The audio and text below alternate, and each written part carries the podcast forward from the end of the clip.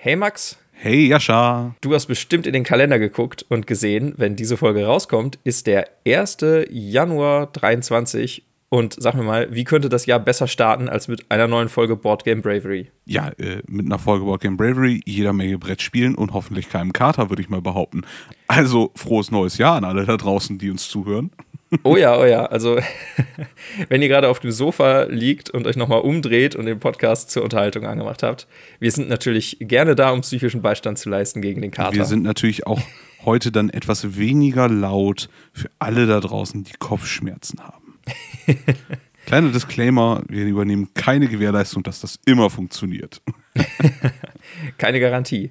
Ähm, Max, wenn jetzt äh, nicht mal gerade Neujahr ist und man unter Umständen einen über den Durst getrunken hat, was sind denn deine Empfehlungen für so einen kalten Herbst- bzw. Winterabend? Was macht man, um es sich bequem zu machen? Ja, also ich muss sagen, äh, treffenderweise äh, kann ich gerade eigentlich meine aktuelle Situation einfach nur erzählen und es passt.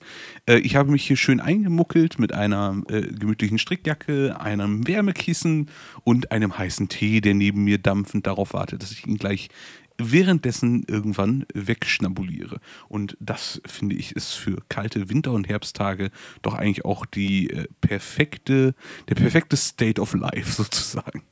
Ja, das hört sich gut an. Bei mir sieht es ganz ähnlich aus. Ich habe ähm, hab mir mal wieder die Ärmeldecke von meiner Frau geklaut.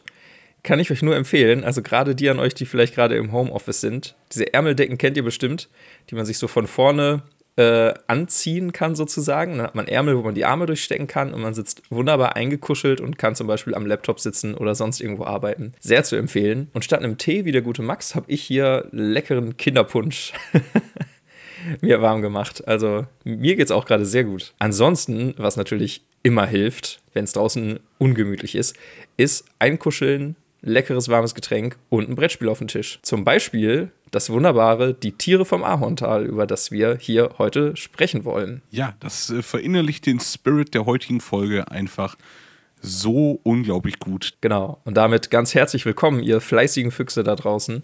Schnappt euch ein warmes Getränk, macht es euch bequem, dreht euch nochmal auf die andere Seite.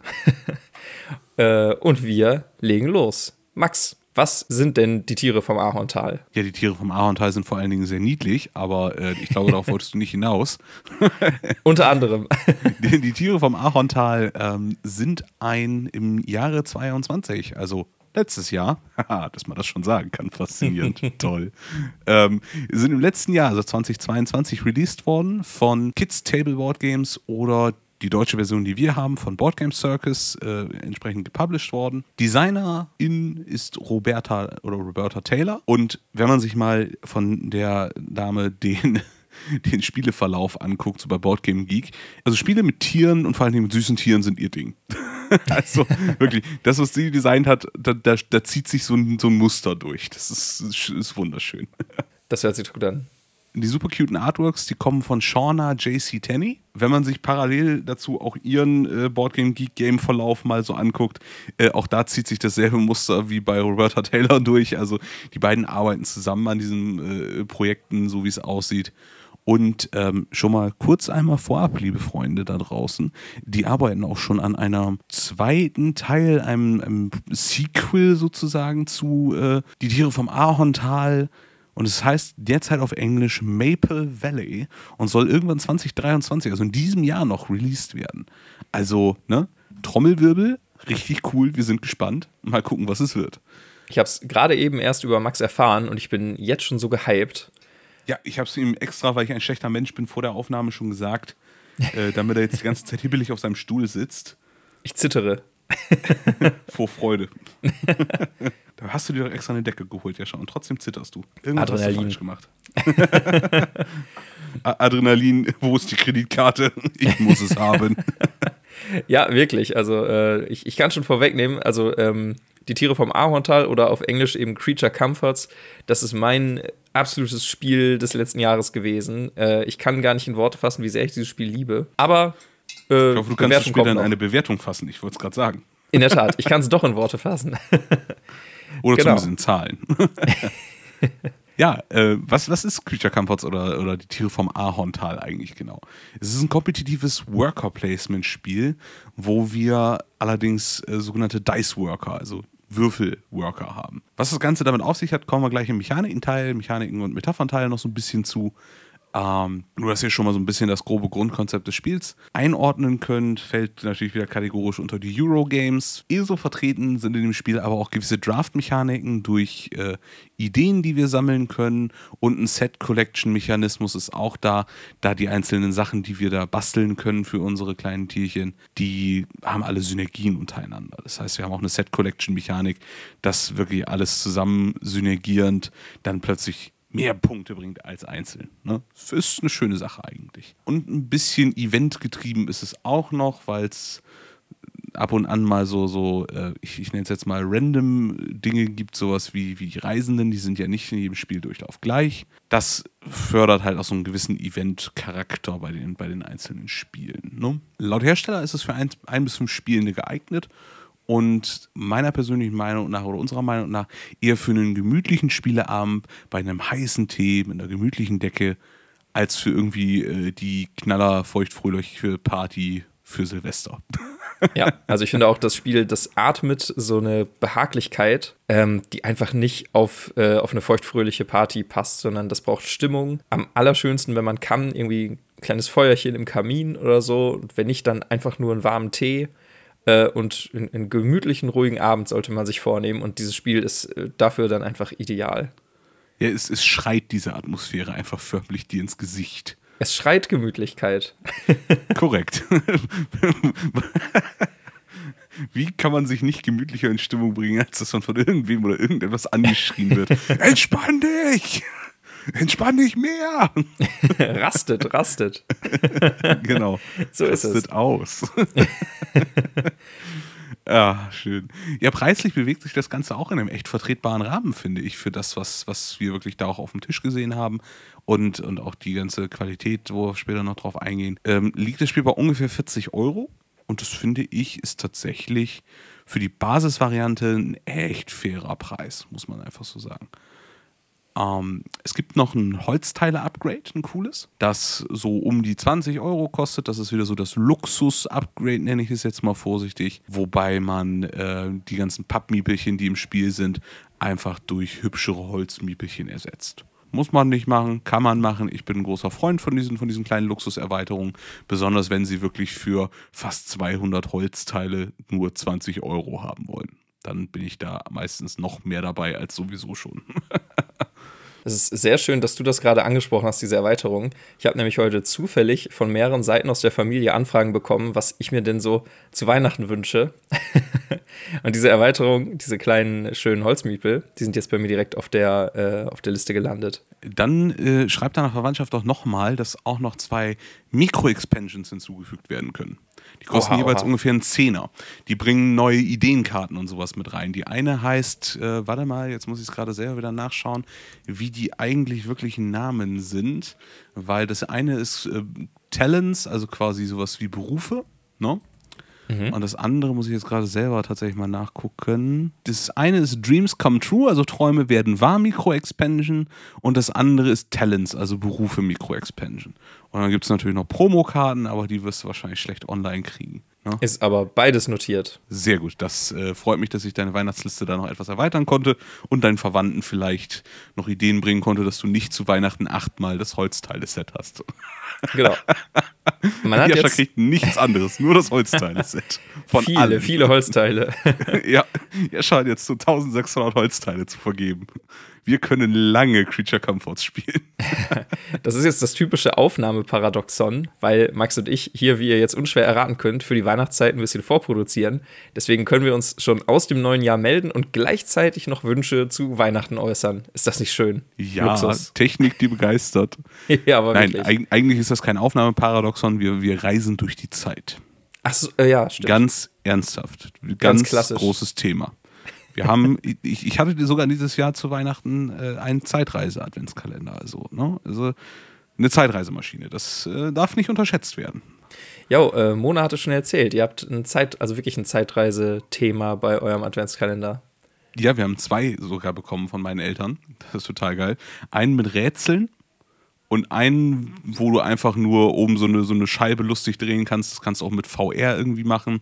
Äh, nicht VR, AR. Kannst du dir eine App runterladen, haust dann da äh, täglich das Handy oben auf diese, diese Drehscheibe und dann zeigt er dir das richtige Symbol an, was du am Kalender aufmachen musst und zeigt dir auch an, was für eine Praline da dann hinter ist, also was für eine Schoki. Uh, das ist ja cool. Kann man digital machen, muss man aber nicht. Also kann man auch manuell drehen.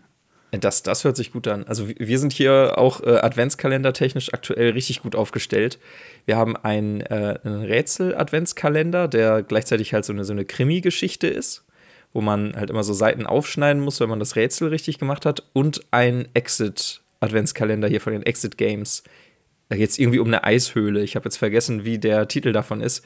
Aber äh, wir haben das jetzt schon zwei Jahre in Folge, diese Kombination. Und äh, das macht mega Spaß, abends ja. einfach immer da zu sitzen und ein bisschen zu rätseln, auch so als Paar. Das ist romantisch.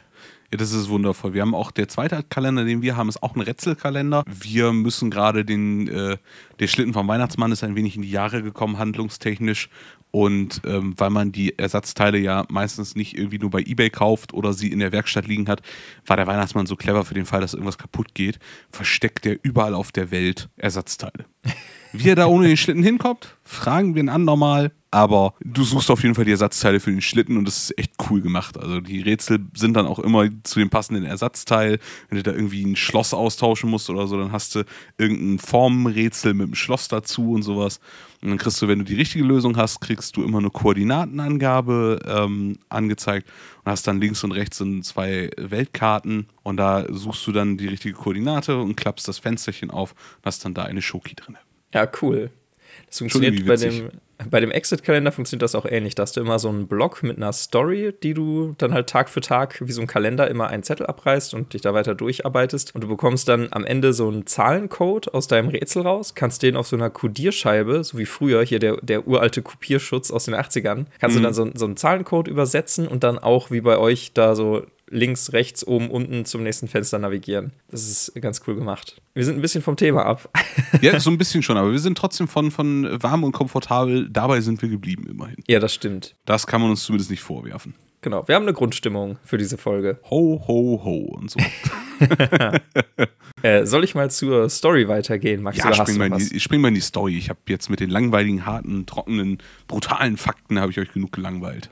Ja, sehr schön. Zur Story. Ähm, unser Ziel ist es, das gemütlichste Heim für den Winter zu schaffen. Denn wir als SpielerInnen spielen jeweils eine von fünf Tierfamilien, die im namensgebenden Ahorntal leben und sich auf den Winter vorbereiten. Wir haben vom Frühjahr an Zeit, um Nahrung, Baumaterial und auch Geschichten zu sammeln. Alles, was man eben so braucht, um sich gemütlich zu machen. Und das, was wir einsammeln im Zuge einer Runde, ähm, das können wir dann umsetzen, zum Beispiel als Ideen. Wir können zum Beispiel uns äh, Spielzeug bauen.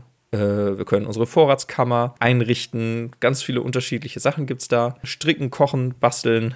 Alles, was man eben im Winter so braucht. Am Ende des Spiels wird eben geschaut, wer hat die besten, kuscheligsten Ideen umgesetzt und sich einfach das schönste Domizil für den Winter geschaffen. Ja, das äh, ne, ist wirklich plain und simpel und, wenn ich das nochmal so sagen darf, einfach süß. Ja, maximal süß, unkompliziert und leicht und ganz unbeschwert. Das gefällt mir sehr, sehr, sehr stark. ja, ja, ja, ja, ja muss ich auch wirklich so sagen. Max, bevor ich zu dir in den Metaphernteil übergebe, wir haben uns entschieden, in den zukünftigen Folgen mal eine kleine Neuerung zu machen. Wir wollten den Mechanik- und den Metaphernteil in Zukunft zusammenlegen. Max wird weiterhin eher einen Fokus auf die Mechaniken und ich eher auf den Metaphernteil dahinter haben. Aber wir haben gemerkt, dass wir in den letzten Folgen halt immer so ein bisschen beim Metaphernteil sowieso auf die Mechaniken zurückgegriffen haben. Also haben wir gesagt, komm, wir wurschen das jetzt zusammen und ja, ihr könnt uns ja gerne mal Feedback geben, ob ihr das so stimmiger findet oder ob ihr es getrennt besser fandet. Wir sind da offen für Feedback. Genau. Das äh, hast du wunderschön zusammengefasst. Besser kann ich es jetzt gerade gar nicht zusammenfassen. Sehr schön. Aber so Max schön, dass mein Gehirn kurz ausgesetzt hat. Sehr gut. Äh, Max, dann äh, übergebe ich dir aber trotzdem mal das Zepter. Fang du mal einfach mit deinen Mechaniknotizen an und äh, ich schalte mich dazu, wenn mir da metaphorisch irgendwie was Cooles einfällt. Ja, ich äh, werde wieder wie in unseren alten Folgen äh, auch schon äh, ab und an auch wahrscheinlich die eine oder andere Metapher vorwegnehmen müssen, um da so ein bisschen den Sinn zu verdeutlichen. Aber ähm, wir machen einfach mal, wir, wir fangen einfach mal ganz am Anfang an. Wie viele Runden spielen wir eigentlich? Wir spielen acht Runden und das Ganze ist zuckersüß in Monate im Spiel benannt. Weil wir bereiten uns auf den Winter vor, ne? Genau, wir spielen äh, acht Monate, glaube ich, nur, wenn wir mit vier Spielern spielen. Und es gibt in der Anleitung so einen kleinen Schlüssel, dass man, je weniger man ist, eben auch weniger Monate zu spielen hat. Und ich glaube, zu zweit spielt man dann nur sechs Monate, wenn ich das richtig im Kopf habe gerade. Du kannst tatsächlich auch mit äh, zwei Spielenden acht Monate spielen, wenn du das möchtest. Du musst nicht, du kannst. Also es so. wird beides mal empfohlen. Es gibt, wie gesagt, diesen Umrechnungsschlüssel, den du schon sagtest, aber du kannst und du musst nicht. Ja, das ist doch schön. Ne, das finde ich auch ganz nett, dass man wieder so eine Kann- und Nicht-Muss-Regelung hat. Man kann es machen, man kann es aber auch lassen. Ne? Das finde ich immer ganz schön. Wir haben schon richtig festgestellt, es ist ein Worker-Placement-Spiel. Das heißt, wir müssen natürlich auch unsere Worker platzieren. In dem Moment die kleinen süßen Holztiermiepelchen, die unsere Familie darstellen, vier für jeden Spieler. Besonders an der Mechanik von Creature Comforts oder von Tier von Arental, vom Arental ist da aber, dass nicht wie bei vielen Spielen der bloße Holzmiepel, den wir hinstellen, reicht. Wir hatten ja schon, ne, ihr erinnert euch vielleicht von vor ein paar Minuten, wir haben gesagt, Dice Worker. Wir müssen auch noch Würfel passend platzieren können. Wie das genau funktioniert, das machen wir gleich noch etwas detaillierter. Aber wir haben auch insgesamt sechs Würfel zur Verfügung. Zwei Familienwürfel, die jeder Spieler für sich spezifisch würfelt. Die Familienwürfel werden, bevor ihr eure Holztierchen platziert, gewürfelt. Also ihr kennt eure Familienwürfel schon und wisst, wo ihr was hinstellen könnt, dass ihr vielleicht schon zumindest zwei Würfelchen dafür übrig habt, um eben diese gewürfelte Bedingung da zu erfüllen. Weil jeder Ja. Ort hat eine Bedingung dazu. Du musst, wenn du in der Taverne was machen willst, musst du einen Miepel da stehen haben und eine 2 dazulegen, jetzt mal als Beispiel. Das ist dieser, dieser kleine Knackpunkt, dass wir die Würfel dazu brauchen. Ihr habt schon richtig festgestellt, nur die Familienwürfel, also nur diese zwei eigenen Würfel, werden vorm Platzieren der Tiere gewürfelt. Die anderen vier Würfel nennt man Dorfwürfel, die haben auch eine andere Farbe. Die werden erst gewürfelt, nachdem jeder sein Tier, seine Tiere platziert hat und sind für die Allgemeinheit da. Also jeder Spielende hat Zugriff auf diesen Würfelpool in seinem Zug. Das ist schon mal so der, der wesentliche Teil. Also wir haben ein bisschen Risikomanagement mit dabei, weil wir natürlich gucken müssen, dass wir unsere Tiere in der Möglichkeit so platzieren, dass wir, egal wie viel Grütze da jetzt gleich bei den Dorfwürfeln gewürfelt wird, uns nicht drei von vier Tieren einfach dumm in der Gegend rumstehen. Ich finde, ich finde diese, diese Aufteilung aus zwei Familien und vier Dorfwürfeln, die finde ich äh, schon mal metaphorisch sehr schön umgesetzt. Denn die Familien sind ja eben alle im Ahorntal ansässig quasi. Ne? Und ähm, dass dann eben die Natur um uns herum, die ganzen Orte, wo wir Güter abholen können, ähnliche Bedingungen haben, das kann man sich ja gut vorstellen. Dass zum Beispiel im Wald die Äpfel besonders üppig gerade dieses Jahr blühen, sorgt dafür, dass eben das gesamte Dorf da ähnliche Bedingungen hat. Und gleichzeitig ist es aber auch so, dass ähm, die Familien ja alle auch aus unterschiedlichen Tieren bestehen. Es kann ja durchaus sein, dass die Füchse halt im Sammeln einer Ressource irgendwie geschickter sind als zum Beispiel die Stachelschweine im Hinblick auf eine andere Ressource oder so. Und deswegen, ne, vielleicht, das ist ja wieder so mein, mein immersiver Part daran, finde ich diese Aufteilung richtig toll, dass man gemeinsame Würfel hat und nochmal Familienwürfel. Das macht das Ganze realistisch. Ein bisschen individuell, aber immer noch am selben Ort. Spiegelt sich darin ganz schön wieder, finde ich. Das stimmt, das ist, das ist, das ist tatsächlich auch noch eine, eine ähm, Metapher oder Immersion, die mir da tatsächlich noch nicht beigekommen ist. Könnte aber auch daran liegen, dass du das bis jetzt mehr gespielt hast als ich. Oh ja, rauf, rauf und runter tatsächlich.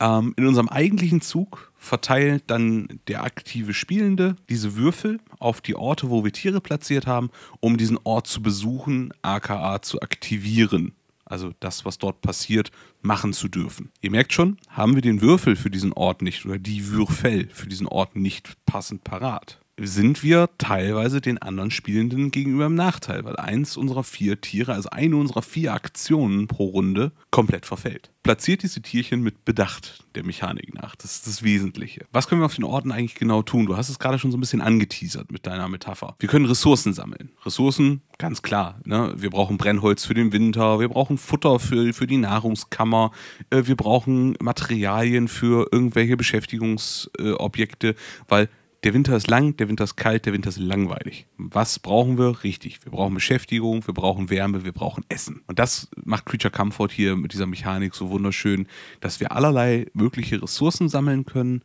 Und ähm, da kannst du vielleicht gleich auch noch wieder mit einer äh, kleinen Metapher oder so reinspringen, das weiß ich nicht. Ich finde es unglaublich schön, dass wir bei Creature Comfort tatsächlich auch ja Jahreszeiten durchlaufen.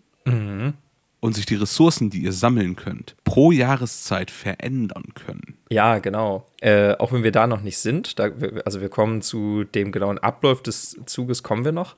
Aber ich kann schon mal vorwegnehmen, wenn ähm, eine Runde vorbei ist, äh, ist, wie gesagt, in der Metapher des Spiels auch ein Monat vorbei. Und dann werden einige, ähm, einige kleine Veränderungen vorgenommen, um halt das Voranschreiten der Zeit zu zeigen. Ne? Das ist ja so das metaphorische Kernelement quasi von Die Tiere vom Ahorntal. Ähm, da passiert es dann zum Beispiel, dass sich am Fluss das Flussrad weiter dreht. Ne? Der Fluss ist halt in Bewegung, ähm, dadurch entstehen da andere Bedingungen. Ähm, du hast gerade schon gesagt, äh, im Tal selbst, da gibt es die, ähm, da gibt es den Wald und die Wiese als Ressourcenfelder. Und das ändert sich natürlich auch. Ne? Also im Frühling gibt es zum Beispiel noch keine Pilze und erst wenn wir ein bisschen weiter vorangehen, dann gibt es irgendwann Pilze, Äpfel, Getreide und so weiter. Im Gasthaus hast du auch schon angeteasert, ne? da kommen unterschiedliche Reisende an, die wechseln dann eben auch. Es entstehen neue Ideen, die man ziehen kann für den, für den Winter. Wie das abläuft, kannst du gleich ja, willst du gleich wahrscheinlich auch noch einmal im Detail sagen. Mhm. Also es passiert, ähm, es passiert einfach nach jeder Runde ganz viel, was für neue Ausgangsbedingungen sorgt im Tal. Und das finde ich ist, also jedes, jede dieser Stellschrauben knüpft richtig toll an dieses Thema Zeit und Jahreszeiten an. Definitiv, definitiv. Und auch die, die Immersionen, die passen einfach immer und überall irgendwie, finde ich persönlich, wie Faust aufs Auge. Wir ja. haben ähm, nicht nur, dass wir irgendwo Ressourcen sammeln können. Das wäre ja schon irgendwie ein bisschen platt, sag ich mal. Ne?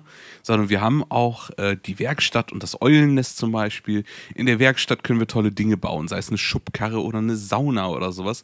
Irgendwelche Verbesserungen für unser Familienunterschlupf, für, unser, für unseren Unterschlupf, unser Spielertableau nennt sich Familienunterschlupf an der Stelle, ähm, was, was uns mehr Annehmlichkeiten bringt.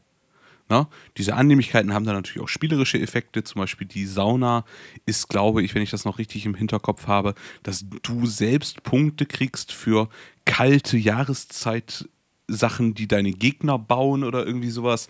Ja. Müsste ich nochmal genauer nachgucken. Aber das sind halt so, so Verbesserungen, die zum einen natürlich immersiv die Quality of Life für unsere, äh, für unsere Familie natürlich massiv erhöhen und uns auch spielerisch einen interessanten Vorteil bringen. Ne? Und das Eulennest finde ich deswegen so geil, weil da muss ich mich jetzt einfach als unglaublich großer Winnie Pooh-Fan outen. Die Eule in Winnie Pooh, die war doch auch immer so allwissend und hatte immer so tolle Ideen, obwohl die eigentlich immer nur Schwachsinn erzählt hat. und das ist hier auch so. Das Eulennest ist unsere Ideensammelstelle. Ideen sind die Handkarten, die wir haben, drei Stück an der Zahl, was wir unseren Tieren noch für coole Verbesserungen, also für coole Ideen bauen können. Das kann ein Brettspiel sein, das kann ein warmes Paar Socken sein, das kann irgendein Eintopf oder eine Suppe sein oder ein Schlitten, was natürlich auch für unsere Tiere, für die Familie so eine Quality of Life Verbesserung darstellt. Ne? Genau, diese Ideenkarten, die muss man eben erst einmal auf der Hand haben. Dann braucht man die entsprechenden Ressourcen, die sind immer links am Rand der Karte angezeigt, um die Idee dann auch umzusetzen, um zum Beispiel sich jetzt äh, eine Laute zu bauen oder eine Flöte oder ein Brettspiel, wie du gerade sagst. Ähm, und übrigens, das habe ich mir auch notiert, äh, dass die Eule bei Winnie Pooh immer einen auf allwissend macht ähm, ist, ist glaube ich, in ganz vielen Kulturen verbreitet. Irgendwie gelten Eulen immer als klug. Und deswegen passt das auch hier ganz gut, dass die neuen Ideen natürlich von der Eule irgendwie äh, im Eulennest fabriziert werden. Ja, ja, genau. Das, das fand ich halt auch so mitpassend, weil dieser kulturelle Bezug dann noch mit bei ist eben. Genau, aber Max, du erinnerst dich, wir äh, sind ja beide große Freunde vom äh, 5 Minuten Harry Podcast von Cold Mirror. Ja, das stimmt. Werden vielleicht einige unserer ZuhörerInnen da draußen hören. Ähm, wenn nicht, große Empfehlung. Man muss nicht mal Harry Potter-Fan sein, um das witzig zu finden, was sie da vom Stapel lässt. Und an einer Stelle ging es, glaube ich, auch darum, dass äh, zumindest am Filmset die Leute, die für Tiere verantwortlich sind, hier Dresseure und so weiter, äh, dass Eulen bei denen gar nicht so beliebt sind im Vergleich zu anderen Vögeln, weil Eulen tatsächlich, wie es aussieht, unterdurchschnittlich intelligent sind eigentlich. Also zumindest sagte Cold Mirror das in der einen Folge mal, dass die zumindest was, was so Anweisungen von Menschen zu verstehen. Was die Tricks angeht, unterbegabt sind, das stimmt. Ja, richtig. Das muss natürlich jetzt nicht heißen, dass die nicht so intelligent sind, äh, ne? aber Hunde und andere Vögel, zum Beispiel Krähen und Raben, glaube ich, sind da deutlich besser drin. Lässt, lässt vielleicht auch wieder auf eine andere Art von Intelligenz schließen, dass sie sich nicht für unseren Zirkus einspannen lassen, sondern zu erhaben sind, um das mit sich machen zu lassen. Sagen, nein. Ich bin eine Eule. Das sind quasi die, die Katzen der Lüfte, wenn du so willst. Genau. Sich auch nichts genau. sagen lassen. ja, genau. Sehr gut. Ja, ähm, wir haben ja gerade schon so ein bisschen erzählt, Ideen, Verbesserungen könnt ihr machen. Ähm, das Ganze bringt euch dann natürlich so Herzchen, Coziness, Gemütlichkeit, Siegpunkte im Endeffekt. Ihr kriegt für alles, was ihr da baut, für Verbesserungen, für Ideen, die ihr konstruiert und so weiter, da kriegt eure, eure Behausung, euer Familienunterschlupf so Herzpunkte für Siegpunkte, Coziness, Gemütlichkeit, wie auch immer wir das Kind nennen wollen. Ähm, das ist das, worauf wir hinarbeiten, denn wie Jascha schon erklärt hat, der mit dem gemütlichsten Familienunterschlupf, der gewinnt am Ende. Wichtig ist natürlich, dass ihr hier Sachen konstruiert, die zusammenpassen, weil am Anfang haben wir auch schon so ein bisschen auf das Thema Synergien zum Beispiel hingewiesen. Synergien funktionieren hier tatsächlich nicht großartig kompliziert, wie ich finde, sondern sehr, sehr intuitiv. Denn die Synergien sind sehr, sehr logisch. Der Schlitten zum Beispiel, der gibt Bonuspunkte, wenn du ein paar warme Socken dazu hast. Weil dir dann beim Schlittenfahren die Füße nie abfrieren. Ne? Und solche, solche Späße halt. Also sehr, sehr logische Synergieketten, was ich finde, was der ganzen Immersion auch echt gut tut. Ja, es gibt dann zum Beispiel noch ähm, hier Musikinstrumente. Also wenn du beispielsweise die Mandoline hast, dann bekommst du Bonuspunkte, wenn du dazu auch noch die Flöte hast. Und du hattest auch schon die Fasssauna angesprochen. Das wäre mhm. äh, eine der Verbesserungen, die du in der Werkstatt kaufen kannst. Und die bringt tatsächlich Punkte für alle Schneespaßverbesserungen der anderen SpielerInnen. Es gibt, glaube ich, insgesamt vier Ideen, Kategorien. Ne? Es gibt dieses es gibt Stricken, also quasi Kleidung. Äh, dann gibt es Essen. Schneespaß ist mit dieser Schneeflocke. Und äh, Lichtquelle, also sowas wie Kamin und Lampen. Genau. Also nochmal eigen. Quasi sozusagen, ja. Genau. Und ich finde, auch das ist metaphorisch einfach so süß, wenn du dir vorstellst, klar, äh, wenn du die Fasssauna hast, dann kriegst du natürlich Punkte für alle Schneespaßverbesserungen und Ideen von deinen anderen Mitspielern.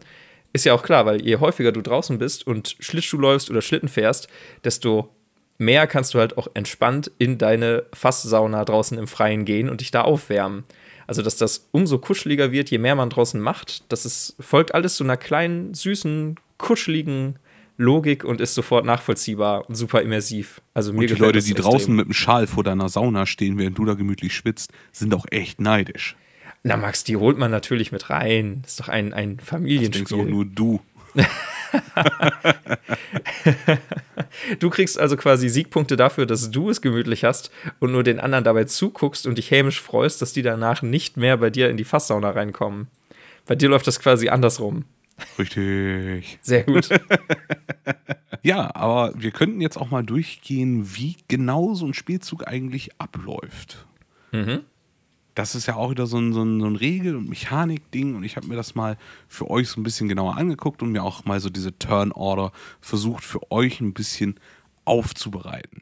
Nachdem wir natürlich das Spiel grundsätzlich äh, aufgebaut haben, ne, alle Miepel platziert haben, alle Marker verteilt haben und so weiter, die Vorräte gebildet haben aus den einzelnen Markern, wie wir es bei jedem Brettspiel kennen, wo wir übermäßig viele Miepelchen haben, müssen wir natürlich erstmal für jede einen Haufen bilden. Sobald wir mit den ganzen Vorbereitungen dafür abgeschlossen sind, da geht die Runde los mit der Gasthausphase. Da wird geguckt, welcher Reisende besucht denn das Tal in diesem Monat. Da gibt es einen Stapel aus, ich bin der Meinung, 15 Karten, wenn ich das jetzt gerade richtig aus der Recherche im Kopf habe. Könnte der wird kommen. gemischt vor Spielbeginn. Bei bestimmten Varianten werden einige Reisende rausgenommen, die können nicht kommen. Wird aber gemischt, wird in diese Taverne reingelegt, in das Gasthaus, und dann wird die oberste Karte aufgedeckt. Das ist der Reisende, der diesen Monat unser Tal und unsere, unser kuscheliges kleines Gasthaus besucht. Bei den Reisenden könnt ihr meistens eine Funktion oder könnt ihr Funktionen auslösen, genau wie bei Orten. Was meistens ist, dass Dinge gegen Münzen getauscht werden oder aber auch gegen Geschichten getauscht werden können.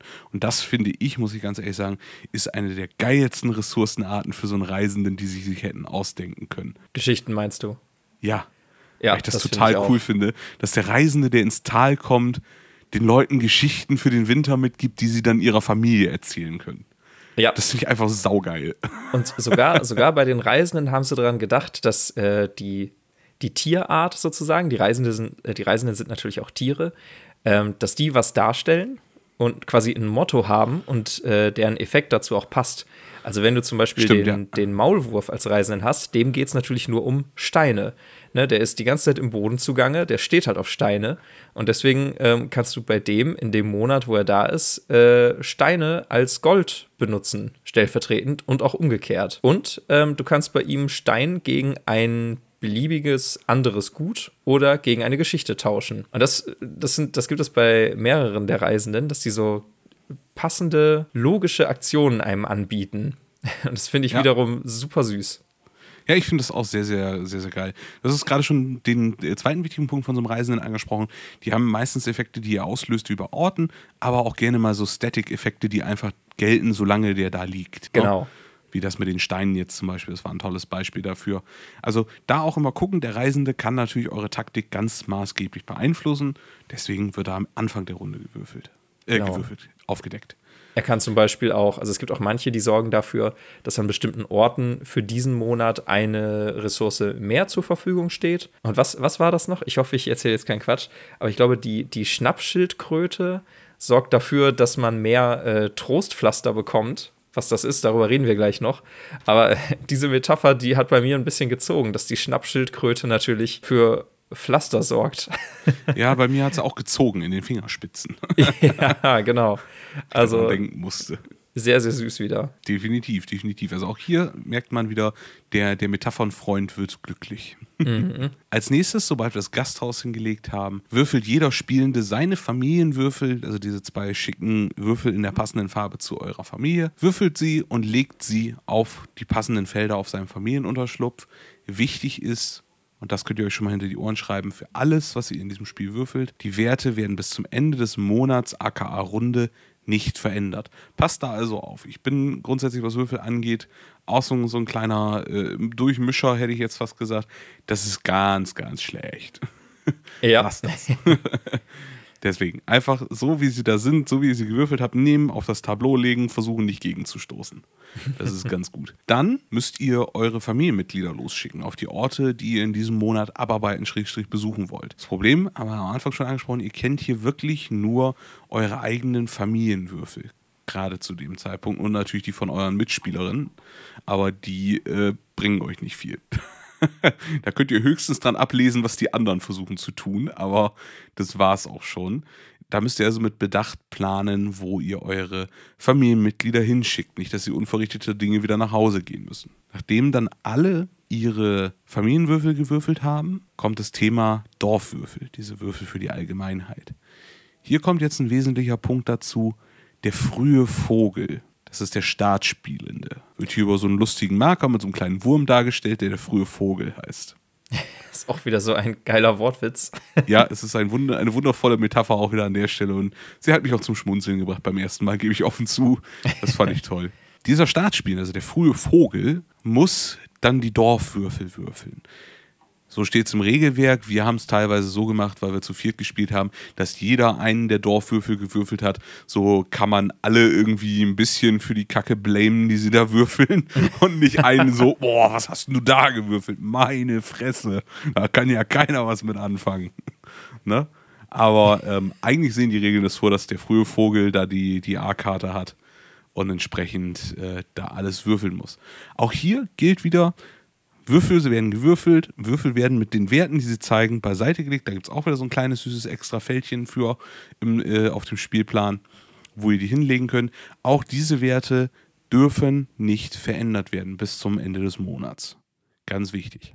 Genau. Es gibt, glaube ich, nur eine Ausnahme. Ich glaube, es gibt eine Verbesserung, die man bauen kann, mit der man dann für den Rest des Monats einen Würfel irgendwie um einen erhöhen oder vermindern kann, was dann auch für den Monat eben bleibt und nicht nur für, für den eigenen Zug oder so. Ähm, aber ansonsten, ansonsten kann man echt davon ausgehen, das muss so bleiben, wie es ist. Ja, es ist, es ist wieder so das klassische Prinzip. Ne? Die Grundregeln gelten so lange, bis es eine andere Regel gibt, die sie aushebelt. Ja, ne, und für genau. jede Regel gibt es etwas, was sie aushebelt. Das ist in jedem Spiel bis jetzt so gewesen, was ich, was ich auf den Tisch gelegt habe.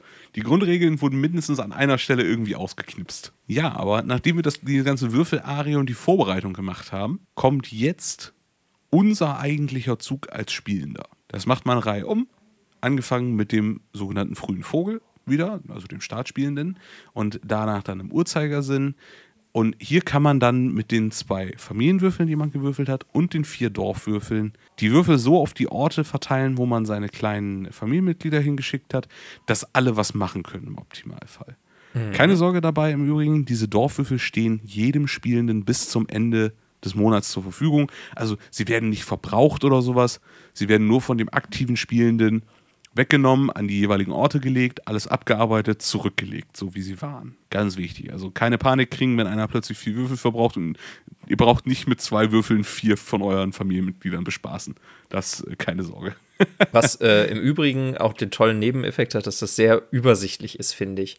Wenn man genau. seine, seine Familienmitglieder da an den Orten platziert hat, dann kann man halt an jeden der Orte noch ein oder unter Umständen auch mehrere Würfel stellen und die dann auch Stück für Stück abarbeiten. Also man geht von Ort zu Ort, handelt das ab, legt den Würfel wieder zurück in den Pool und dann hat man automatisch immer die Übersicht darüber, ne, welche, welche Aktionen wurden jetzt schon abgehandelt, wo habe ich schon meine Rohstoffe genommen, wo noch nicht.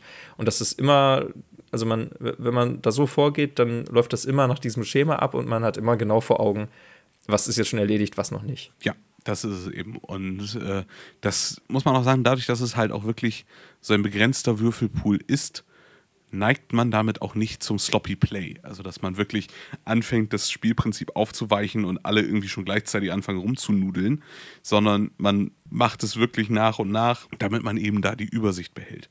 Das finde ich ist auch eine ganz, ganz coole Sache eigentlich. Mhm. Aber wir haben ja auch durchaus bestimmt mal die Situation, dass wir diesen traurigen Fall haben, dass eins eurer Familienmitglieder keinen Würfel abbekommt, beziehungsweise nicht die richtigen Würfelergebnisse abbekommt. Auch dafür hat äh, die Tiere vom Ahorntal vorgesorgt. Da gibt es die von Jascha angesprochenen Trostpflaster-Token. Für jedes untätige Familienmitglied, was ihr in diesem Monat hattet, kriegt ihr einen so einen Trostpflaster-Token. Die sind toll, denn damit könnt ihr als einziges Würfelergebnisse modifizieren, nebst dieser einen Verbesserung, die Aschala angesprochen hat. Aber damit könnt ihr aktiv Würfelergebnisse modifizieren. Um plus eins oder um minus eins pro Token.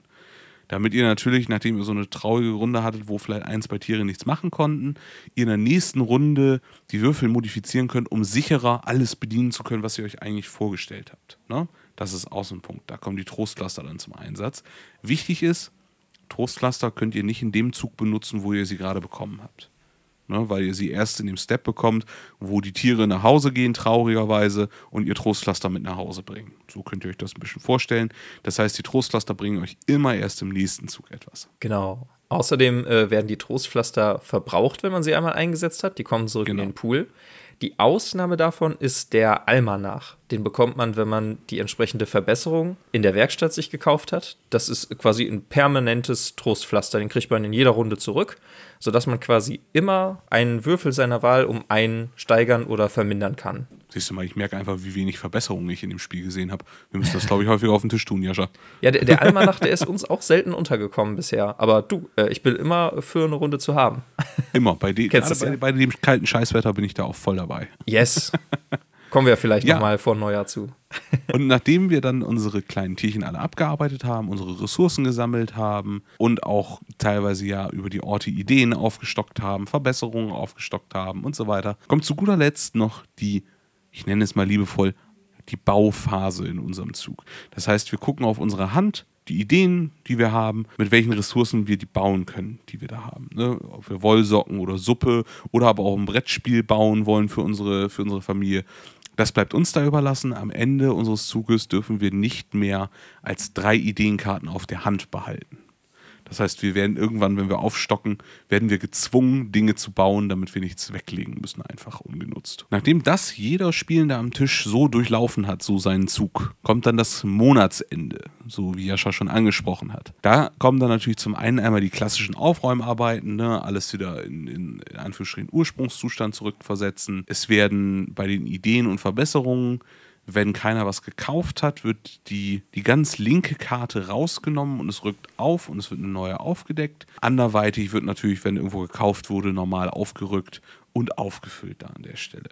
Also auch wenn mal jemand nichts kauft, finde ich das sehr, sehr cool, dass da tatsächlich trotzdem Bewegung in das Ganze kommt und nicht ja. alle vier Runden lang die gleichen Karten anstarren müssen, weil sie scheiße sind. Ganz genau. Man hat immer so eine Dynamik da drin. Man muss auch nie irgendwie den Markt sprengen, weil ich glaube, es gibt äh, im Eulennest gibt es vier Auslagefelder. Mhm. Ähm, und ja, die ist halt nach spätestens, also erfahrungsgemäß nach zwei Monaten spätestens ist das komplett ausgetauscht, weil ihr könnt äh, im höchsten Fall kann jeder Spieler, jede Spielerin zwei Ideenkarten daraus nehmen. Obwohl, warte, nee, bei dem, bei dem einen Stellplatz ist es so, da kann man vom Nachziehstapel eine neue Idee nehmen und bei dem anderen Stellplatz kann man aus den schon liegenden Ideen eine nehmen. Okay, dann ist es Quatsch, aber ähm, auf jeden Fall kann äh, jeder Spieler, jede Spielerin eine Ideenkarte rausnehmen und am Ende des Monats wird nochmal automatisch ähm, eine aussortiert. Also das, das dauert in der Regel höchstens zwei Runden, bis äh, der gesamte Markt, quasi der, das gesamte Eulennest nochmal neu äh, da bestückt wurde. Ja, definitiv. Also es rotiert sehr, sehr schnell durch und das finde ich halt auch gut. So sieht man mehr von den Karten und so hat man auch ja eine gewisse Dynamik da drin. Du, du starrst nicht die gleichen Karten immer und immer wieder an und keiner will sie irgendwie kaufen, weil keiner seine hart erarbeitete oder seine, seine Züge da irgendwie für verpulvern will, äh, für andere Leute den Markt sauber zu machen, so nach dem Motto. Ne? Das ist schon eine, schon eine nette, nette Funktion da an der Stelle.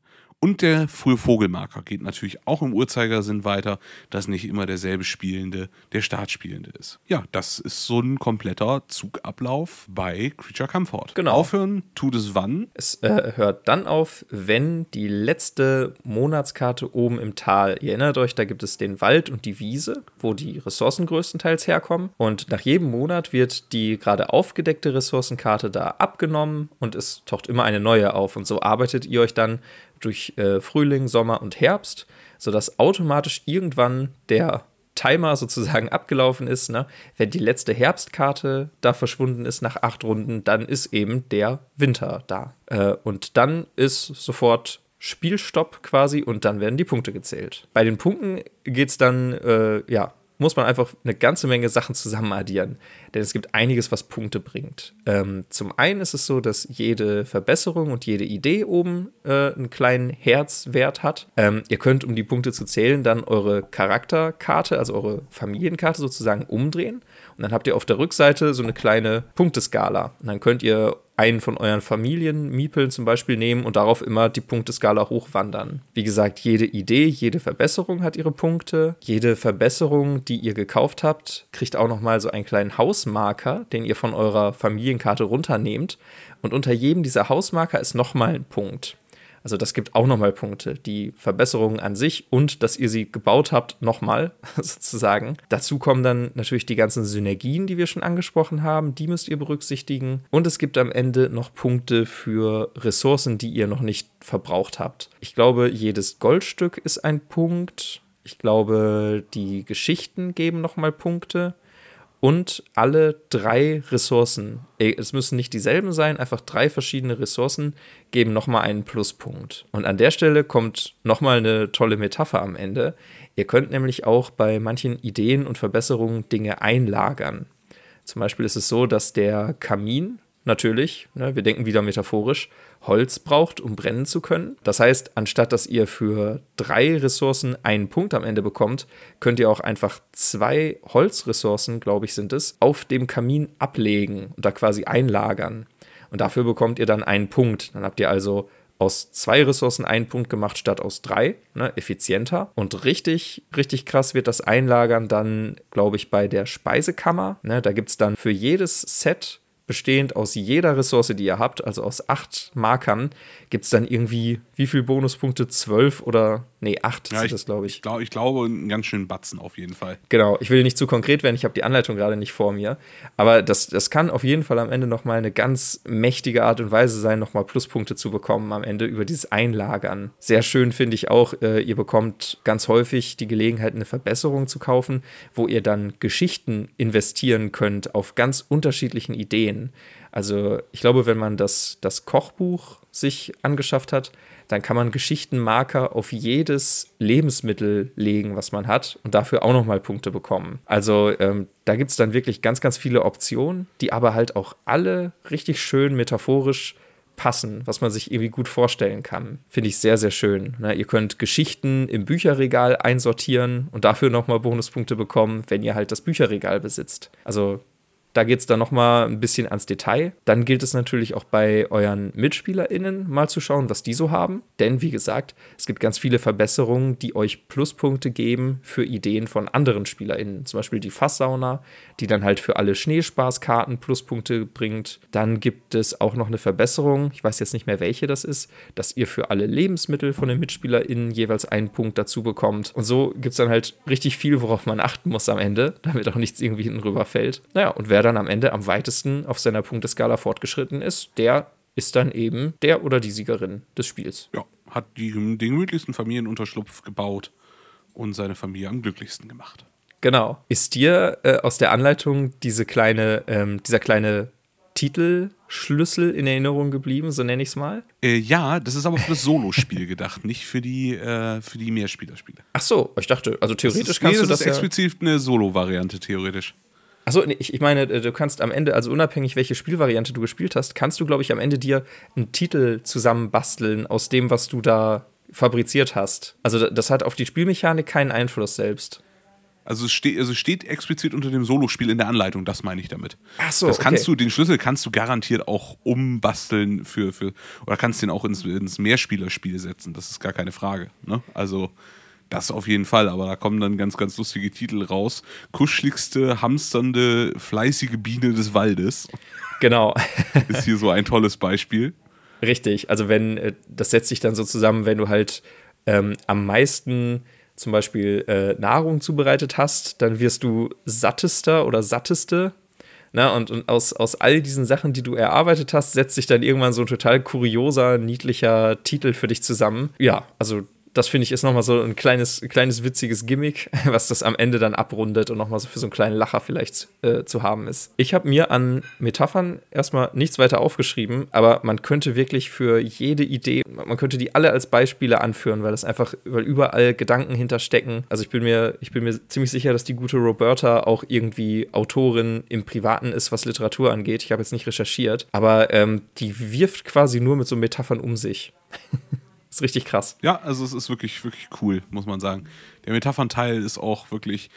Da, da muss man nicht mal wirklich, wie wir beide, sich bei jedem Kleinscheiß irgendwelche Metaphern äh, in, in das Spiel dichten. Dieses Spiel erschlägt dich förmlich mit Metaphern. Es zwingt euch in so eine kuschelige Mut und man kann da eigentlich gar nicht äh, widerstehen, finde ich. Wollen wir dann zum Look and Feel weitergehen, Max? Ja, das können wir sehr, sehr gerne tun. Dann leg du doch mal los. Ja, dann lege ich mal los. Ihr habt Jaschas Stimme jetzt schon so lange gehört.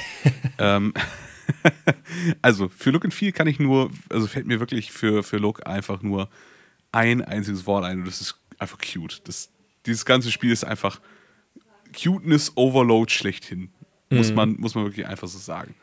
Es sieht süß aus, es das, das, das, emotionale Feeling wird automatisch warm und süß, hätte ich jetzt fast gesagt. Ne? Also man, man fühlt sich einfach gemütlich beim Spielen, finde ich persönlich. Ja, es ähm, hat, hat, sehr warme Farben auch, finde ich. Also das wirkt einfach cozy. Ja, definitiv. Ähm, das Basisspiel hat schon die Holzmiepel bei den Tieren mit dabei hat wertige Würfel aus, ich würde mal vorsichtig tippen, Kunstharz, was auch durchaus qualitativ echt schick ist. Also die Würfel machen guten Eindruck. Und ähm, die Papplipse sind halt Ressourcen. Ne? Also haben wir am Anfang schon mal kurz angedeutet. Es ist ein Upgrade-Kit vorhanden, was man dafür kaufen kann. Finde ich ganz nett für die, die es lieber in Holz hätten. Aber es ist halt keine Verpflichtung. Ist an der Stelle ein gutes Ding, dass natürlich der Gesamtpreis des Spiels nicht hochgedrückt wird um einen geringen Spiel oder einen kleineren Spielerinnenkreis anzusprechen, der vielleicht Holzmiepelchen da drin haben möchte nur. Ne? Ansonsten wirklich ansprechendes Gesamtdesign mit rundem, mit rundem Eindruck einfach, wie du schon gerade festgestellt hast, alles sehr, sehr stimmig, sehr, sehr cozy. Und ich finde auch die Verpackung ist schön designt, schön kompakt vor allen Dingen auch. Also es ist trotz der Menge an Spielmaterial, die man ja doch unterbringt, ist es wirklich sehr, sehr schön kompakt designt. Mhm. Ja, einfach ansprechend, finde ich, das Ganze. Das stimmt. Also man, man wundert sich, wenn man den Karton anschaut und dann das ausgepackte Spiel so mitten in Aktion, da fragt man sich echt, wie, wie passt das da alles rein? man hat so viele, so viele kleine ähm, ähm, Blipsis, das wunderbare große Spielfeld und alles. Ja, Max, hattest du die äh, Pappteile für das, äh, für das Flussrad erwähnt und für den, für den Dorfplatz, wo die Würfel drauf liegen? Nee, stimmt, hast du recht. Die Pappteile sind mir tatsächlich als Teile des Spielplans durch die Lappen gerutscht gerade. Genau, also da, da ähm, war ich ein bisschen, da wusste ich nicht so viel mit anzufangen. Man kann die, die Dorfwürfel auf den, ich glaube, es heißt Dorfplatz, also auf so ein, so ein eigenes, dickeres Pappteil setzen, was halt auch sehr stabil und wertig ist, und das dann quasi wie so ein Tablett benutzen, um es den Spielern so rumzureichen. Aber das haben wir irgendwie nie benutzt. Also wir grabbeln einfach je nachdem, wer gerade dran ist, in diesen Dorfwürfelpool und nehmen uns da die einzelnen Würfel raus. Aber ja, theoretisch könnte man das ein bisschen gediegener machen und die Würfel quasi auf dem Papptablett servieren und einmal in die Runde geben. Aber haben wir nicht so genutzt. Aber die Option ist da und ist auch schön wertig. Dicke Pappe, fällt nicht sofort auseinander. Aber ähm, ansonsten habe ich beim Look and Feel auch gar nicht so viel hinzuzufügen. Ich finde auch die, ähm, ich überlege gerade, wie man das, wie man das in Worte fassen kann. Ich finde, das Artwork ist halt äh, nicht nur einfach kuschelig, sondern das, das sieht auch äh, künstlerisch sehr hochwertig aus. Also ich finde, du könntest ja auch so in einem sehr minimalistischen Stil, äh, Stil deine Grafiken halten und das trotzdem kuschelig irgendwie machen. Aber das sieht halt alles so nach, nach Hand gemacht aus. Also die ganzen, die Bilder, wie die Tiere gezeichnet sind, Stichwort gezeichnet, ne? Sieht aus, als hätte man das wirklich so mit Stiften. Das stimmt umgesetzt. Also die, die äh, Tiere haben alle schönes Fell, was auch detailliert dann angedeutet ist mit Härchen und Borsten, je nachdem, welches Tier es gerade ist. Ne? Also ähm, das ist nicht einfach in Paint irgendwie eine Fläche gemacht und dann den Farbeimer benutzt, sondern es ist alles irgendwie mal, äh, zumindest in der Urfassung, handgemacht, handgemalt und konzipiert worden von der Künstlerin, glaube ich, ne? Ich weiß jetzt gerade ja. nicht mehr. Doch. Ja, von der Künstlerin. Das ist Shauna J.C. Tenney, die das gemacht hat ja, also ich finde, da, da ich weiß nicht, wie ich es besser sagen soll, da steckt einfach Seele drin. Ne? Also da hat jemand wirklich sich Mühe gemacht, da ein warmes, schönes Artwork für zu entwerfen. Und das kommt auch so rüber. Ne? Das würde ich nochmal raus, rausstellen gerade. Kann, kann man so wirklich einfach nur knallhart sagen. Die Wärme mhm. kommt auch durch, dies, durch das Artwork-Design raus. Ja, wollen wir Tops und Flops oder hast du noch was zum Look and Feel, mein Lieber? Nee, da habe ich gar nicht viel zu ergänzen. nur diese das Sache. Das hört sich doch gut an. Dann äh, Willst du mit deinen Tops, Flops anfangen? Äh, ja, mache ich. Ich fange ähm, mit den Tops an und äh, ich kann einfach nicht anders. Auf dem ersten Platz ähm, steht bei mir die gesamte Atmosphäre einfach. Also da kommt einfach alles zusammen, was wir gerade so kleinteilig zusammengesteckt haben. Dieses Spiel ist mein perfektes Herbstspiel und erweitert auch Winterspiel, weil vom Artwork, von den Metaphern vom, vom ganzen Spielgefühl, dass das so sozial ist, dass man sich diesen gemeinsamen äh, Würfelpool da teilt, dass es keine, keine Leerrunden in dem Sinne gibt. Es ist immer alles belohnend. Also selbst wenn, wenn die Würfel mal nicht so optimal sind, es gibt eigentlich keine Runde, wo man nicht irgendwie was rauszieht. Also alles, alles ist irgendwie immer positiv und schön gemacht. Und das ist einfach ein Spiel, was man in diesen Zeiten eigentlich äh, vielleicht gerade sehr gerne spielen kann. Also mir geht es zumindest dabei so. Das perfekte Spiel für so eine kalte, für einen kalten Abend, wie wir das im Intro beschrieben haben. Ich finde das Worker Placement oder, oder Dice Placement, das ist wirklich absolut on point. Ne, also diese zwei Familienwürfel und die vier Dorfwürfel, das macht eine, eine spannende Mischung mit immer noch genug Individualität für eine eigene Planung. Ne, also das, das Risikomanagement ist gerade durch diese zwei Schritte richtig toll umgesetzt, ne? dass du zuerst erstmal nur zwei Würfel kennst, deine eigenen Familienwürfel und die Ressourcen, die es eben zu holen gibt. Ne? Du siehst das Spielfeld und deine eigenen Würfel. Und dann kommen, wenn du da dir so einen groben Plan gemacht hast und deine, deine Tierchen losgeschickt hast, dann kommen erst die Dorfwürfel dazu. Das hat immer noch so einen so so ein, äh, Spannungsmoment dabei, wo man aber, wie gerade gesagt, auch gleichzeitig nichts befürchten muss in dem Sinne. Es ist einfach immer so ein, hm. kann passieren, dass man nochmal auf den letzten Meter umdenken muss und doch nicht das bekommt, was man haben will aber man wird auch dazu eingeladen, umzudenken, ne, weil alles irgendwie belohnend ist. Das finde ich schön. Und letztendlich, ne, also ähm, wir kennen ja so unser Worker-Placement-Genre. Ähm, das kann schon mal also sehr, sehr komplex und eventuell sogar unübersichtlich werden. Und das ist halt hier bei, bei den Tieren vom A-Teil ganz anders. Ne? Also es ist simpel, verhältnismäßig, und es bleibt halt durchgehend übersichtlich. Das hatte ich am Anfang ja schon angesprochen. Man kann, wenn man die Tiere gesetzt hat und die Würfel an der entsprechenden Stelle dann da einsetzt, kann man Stück für Stück die Bauphase abarbeiten. Die Erntephase könnte man auch sagen, ne? wenn du da äh, im Wald und auf der Wiese zugange bist. Man hat immer die Übersicht, es kann ihm nichts entgehen. Der, der Timer, also quasi die, die Talkarten, die immer abgedeckt werden auf den Winter hin, das ist immer irgendwie transparent. Du weißt immer, wo du bist, wie viel Zeit du noch hast und das macht das Ganze eben schön übersichtlich. Das wären meine Tops dazu. Und ich habe lange, lange überlegt, was die Flops angeht, weil mir da echt erstmal kaum was eingefallen ist. Und dann hat aber, äh, habe ich meine Frau mal gefragt, ob Isa irgendwie was einfällt. Und sie hat mich ganz korrekt darauf hingewiesen, es wäre schön gewesen, ähm, wenn es bei der Packung äh, ein Inlet gäbe, was ähm, ein bisschen, was mehr Fächer hätte für diese vielen, vielen verschiedenen Blipsies, die es da gibt. Weil bei uns läuft eine typische Runde Tiere vom Ahrtal läuft so ab, dass wir uns kleine Schälchen unten aus der Küche holen, wo wir dann ähm, die Steine und das Holz zum Beispiel zusammen in eine Schale tun und so weiter und so fort und das eben schön aufteilen, weil wenn du das alles auf einen Berg wirfst oder halt einfach so auf dem, auf dem Spieltisch hast, je nachdem, wie viel Platz du hast, wie groß der Tisch ist, dann ähm, kann das schon mal und echt ob man viel Katzen werden. hat oder nicht. Ja, genau, und ob man Katzen hat. Ganz wichtiger Punkt. Da hast du recht. Also, ähm, wir haben bisher immer so die Notwendigkeit gesehen, dass wir das irgendwie nochmal für uns extra sortieren auf dem Feld. Ist vielleicht auch Geschmackssache, vielleicht stört das andere nicht, aber wenn es da in der Packung ein kleinteiligeres Inlet gegeben hätte, wo man das alles so einzeln vielleicht reinpacken könnte, das wäre schön gewesen, aber ähm, ist für mich kein, kein wirklicher Flop. Ich habe das als, als Mini-Kritikpunkt bei mir hier notiert. Das ist auch ein Kritikpunkt, den wir schon bei vielen Spielen angesprochen haben. Ja. Äh, dass da die Inlays fehlen für gerade so Spiele mit kleinteiligen Miepelmarker-Festchen. Äh, ne? Ja, ganz genau. Aber äh, dafür gibt es ja zum Glück einschlägige Hersteller, die im Zweifel dann äh, dahingehend Abhilfe schaffen. Das äh, wäre ja auch was vielleicht, was du für, für deinen äh, Weihnachtsmann-Wunschzettel nochmal recherchieren kannst. Gibt es ein Tiere vom Ahorntal-Inlay von Folded Space oder sowas zum Beispiel. Oh ja, oh ja, oh ja. Ja, ich fange einfach auch mal mit meinen Tops an, weil ähm, Spoiler, Spoiler, bei mir ist auch nicht viel Flop da, also von daher. Tolles Game Design mit super Artworks, super süßen Artworks, das hatten wir jetzt gerade schon zur Genüge, da sabber ich euch die Ohren nicht nochmal mit voll. Ich finde persönlich auch sehr, sehr geil, dass der Platzbedarf für dieses Spiel trotz Markerintensität, sage ich jetzt mal, doch trotzdem recht überschaubar ist. Man hat einen relativ kleinen Spielplan, man hat sein kleines Spielertableau vor sich und man kommt halt auf einem durchschnittlich großen Küchentisch damit ganz wunderbar klar. Man muss nicht noch irgendwie anbauen an der Seite. Das mhm. fand ich auch einen schönen, schönen Pluspunkt an dem ganzen Spiel. Und äh, ja, wie wir auch schon oft genug gesagt haben, warmes Gefühl wird vermittelt und ich finde besonders schön, dass es logische Synergien sind, dass zum Beispiel der Schlitten besser wird, dadurch, dass man sich Socken und einen Schal anzieht. Macht Sinn. Jeder, der mal Schlitten gefahren ist, weiß das. Wird plötzlich viel wärmer.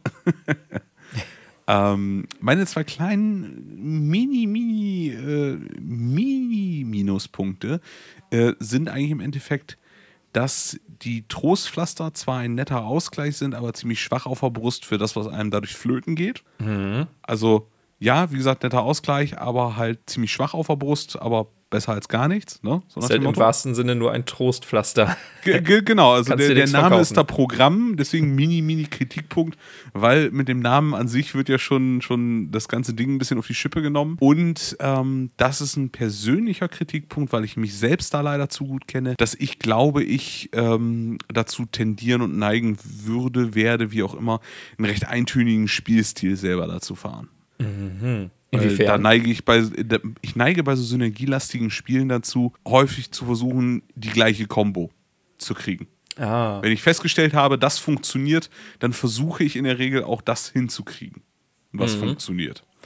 Und dadurch, dass man natürlich eine begrenzte Anzahl an Ideen und Verbesserungen hat, sind die Chancen relativ hoch, dass man seine, seine, seine Home-Combo, sag ich jetzt mal, äh, recht häufig machen kann. Was ich schade finde persönlich, weil dem Spiel wird es nicht gerecht. Aber das ist ein persönlicher Kritikpunkt meinerseits an, an Spieler wie mich, die mit diesem Spiel dahingehend dann keinen Pluspunkt tun sozusagen. Ich hoffe, du kannst meinem Wirrwarr folgen.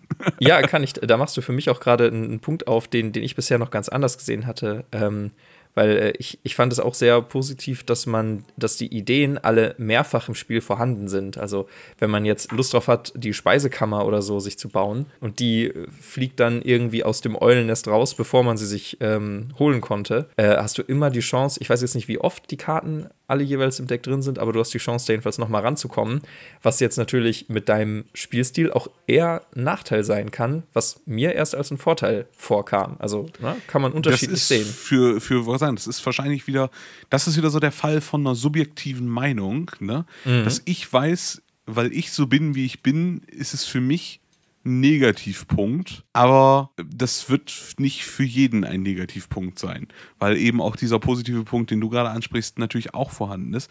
Mit es ist mehrfach da, das heißt, ich kaufe die Speisekammer und du sitzt da nicht und denkst, oh, ich wollte die Speisekammer diese Runde spielen, sondern denkst dann, naja gut, sind ja noch drei Stück drin, so nach dem Motto. Ne? Genau, also es kommt einem Also- dann als, es kommt einem mehr entgegen, aber es wäre vielleicht auch spannender, wenn es nicht so wäre. Das stimmt. Hab Das ich noch gar nicht stimmt, dran gedacht. stimmt. Also so, so, so, so ein kleinen Plus, so ein kleiner Plus-Minus-Punkt. So ein Mhm. Neutralpunkt, würde ich das nennen. Ein Kein richtiger. Minuspunkt, ein Neutralpunkt. So.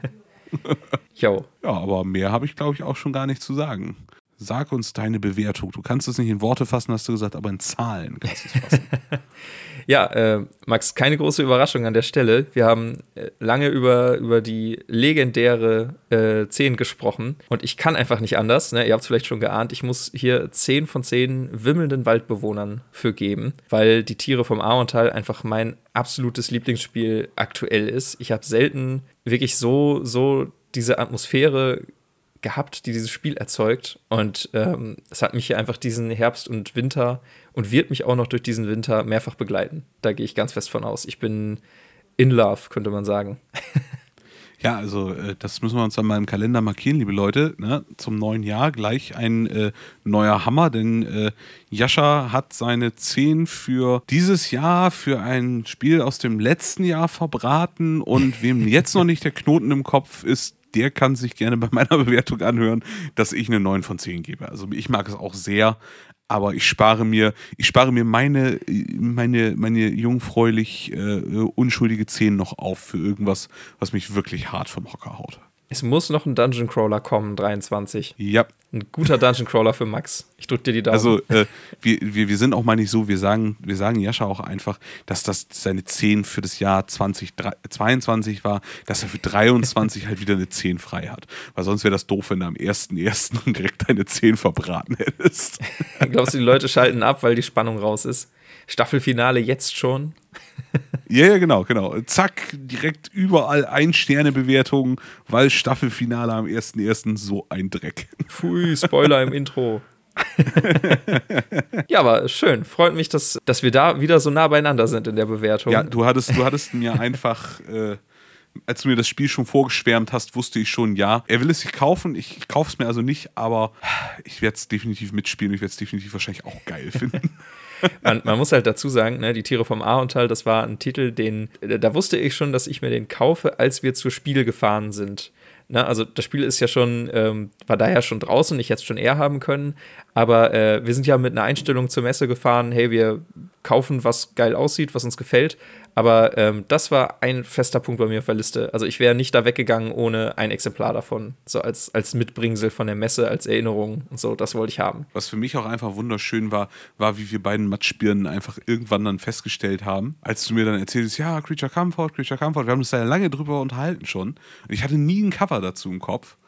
Und dann haben wir irgendwann mal, haben wir das gegoogelt wegen irgendwas und hatten ein Cover plötzlich vor. Und ich gucke Jascha an und sage, ey, das steht schon, glaube ich, seit Wochen oder Monaten in unserem Brettspieleladen. Das heißt auf Deutsch nur die Tiere vom Ahorntal. Was? Wie heißt das auf Deutsch? Ja, die Tiere vom Ahorntal. Das ist ja eine bekloppte Übersetzung. das sind wieder Hätte- so die Fälle, kein Schwein merkt anhand der Übersetzung, dass es ein Spiel ist. Das merkst du nur am Cover. Hätte man es sich lieber Kreaturenkomfort nennen können? genau. Kreaturenkomfort hätte ich sogar noch eher gekauft als die Tiere vom Ahorntal. So. Ah. Naja, genau, das, äh, das stimmt. Ich hatte die deutsche Übersetzung davon überhaupt nicht im Kopf. Aber das, das Cover kannte ich und äh, habe danach Ausschau gehalten. Aber es war natürlich keine kluge Idee, äh, dich damit drauf anzusetzen. Ey, Max, wenn du Creature Comfort irgendwo siehst, ne, dann sag Bescheid. Ja, da haben wir dann danach festgestellt, dass wir tatsächlich mal wieder nicht so die Leuchten waren. Nicht die hellsten Kerzen auf der Torte an dem Tag. Okay. Ähm, Ja, aber zusammenfassend sind wir, glaube ich, äh, soweit äh, ganz komfortabel durchgekommen. Ne? ja, wir sind komfortable Kreaturen, muss man, muss man echt sagen. Ich fühle mich auch so. Ich mache mir gleich noch einen neuen Punsch, glaube ich. ich bin ja, das alleine vom Dr- guten Deal. Genau, ich bin allein vom drüber reden schon wieder in die Stimmung gekommen, mir gleich hier eine Decke zu holen. Aber bei uns Mein, ist ja mein noch fescher Tee im Thermoglas ist auch alle, also ich werde mir auch gleich einen neuen machen. sehr schön, sehr schön, sehr schön. Max, wo erreicht man uns denn, wenn man neue Vorschläge hat für Spiele, die wir uns mal anschauen sollten oder Feedback, Kommentare, für die wir natürlich immer offen sind? Für Ideen, wie wir uns nächstes Jahr unser Weihnachtsfest äh, und unseren Herbst vorher vielleicht schon so ein bisschen cozy machen können, ähm, da könnt ihr uns E-Mails schreiben an boardgamebravery@outlook.de zum Beispiel oder schaut immer mal hinter die aktuellen Folgen bei Spotify hinter. Jascha packt uns da mit einer extra Meile immer so die eine oder andere Frage vielleicht mal dazu, wo ihr uns äh, ja eure Meinung zu aktuellen Themen zu der jeweiligen Folge geben könnt. Da freuen wir uns natürlich auch immer über rege Beteiligung. Wenn ihr ähm, komfortable Kommentare oder ähnliches hinterlassen wollt, dann äh, könnt ihr das bei äh, uns auf Instagram auch sehr, sehr gerne tun. Da sind wir mit einem direkten heißen Draht zu euch unter boardgamebravery.podcast zu finden. Da findet ihr auch immer die Uploads zu den neuen Folgen und ja, ab äh, Anfang des Jahres gucken wir auch, dass wir euch damit noch mehr Content versorgen, dass ihr bald gar nicht mehr genug von uns kriegen könnt. Wie jetzt hoffentlich auch schon nicht. Ich wollte es gerade sagen, das ist doch mal eine Ankündigung. Sehr schön. Scha- Schade, dass wir keinen Videopodcast machen. Das ist gerade ziemlich flöten gegangen, dass ich so, so äh, verführerisch mit den Augenbrauen gewackelt habe. Ist das schlecht oder gut, dass wir das nicht auf Video haben? Ich weiß es nicht. Das, das, können die Leute, das können die Leute entscheiden. Irgendwann, irgendwann machen wir dazu mal ein Reel, Jascha. Da machen wir das beide. Da können die Leute entscheiden, wer verführerischer mit den Augenbrauen wiggelt. oh ja, ja, ich, ich merke schon, äh, du weißt, wie wir neue Follower kriegen. Qualitätscontent. Sex Cells. Das Q in Boardgame Bravery steht für Qualität. So. Ja, genau. Das ist doch ein, ein Wort zum Abschluss. Dann würde ich sagen, ähm, macht's euch gemütlich da draußen und ähm, wir hören uns dann hoffentlich in zwei Wochen. Ja, das auf jeden Fall. Nüchtert gut aus und äh, ja, startet gut ins neue Jahr, würde ich sagen. Ja, da schließe ich mich an. Macht's Bis dahin. Ciao. Gut. Tschüss.